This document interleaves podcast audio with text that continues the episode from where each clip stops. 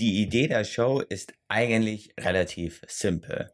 Wir wollen Nachrichten, Probleme, Thematiken, die uns alle was angehen, witzig und anders darstellen.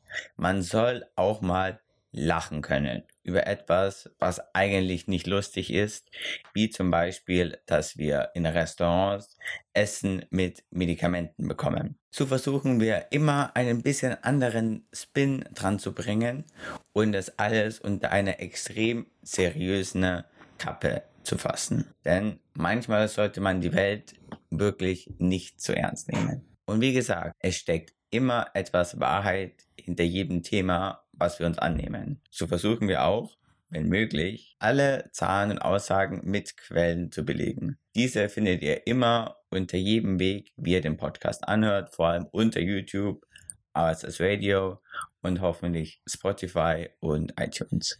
Bitte kommentiert uns, vor allem negativ, denn wir wollen natürlich wissen, was wir besser machen können und auch Themen, die euch vielleicht interessieren, die wir recherchieren und aufbereiten sollen.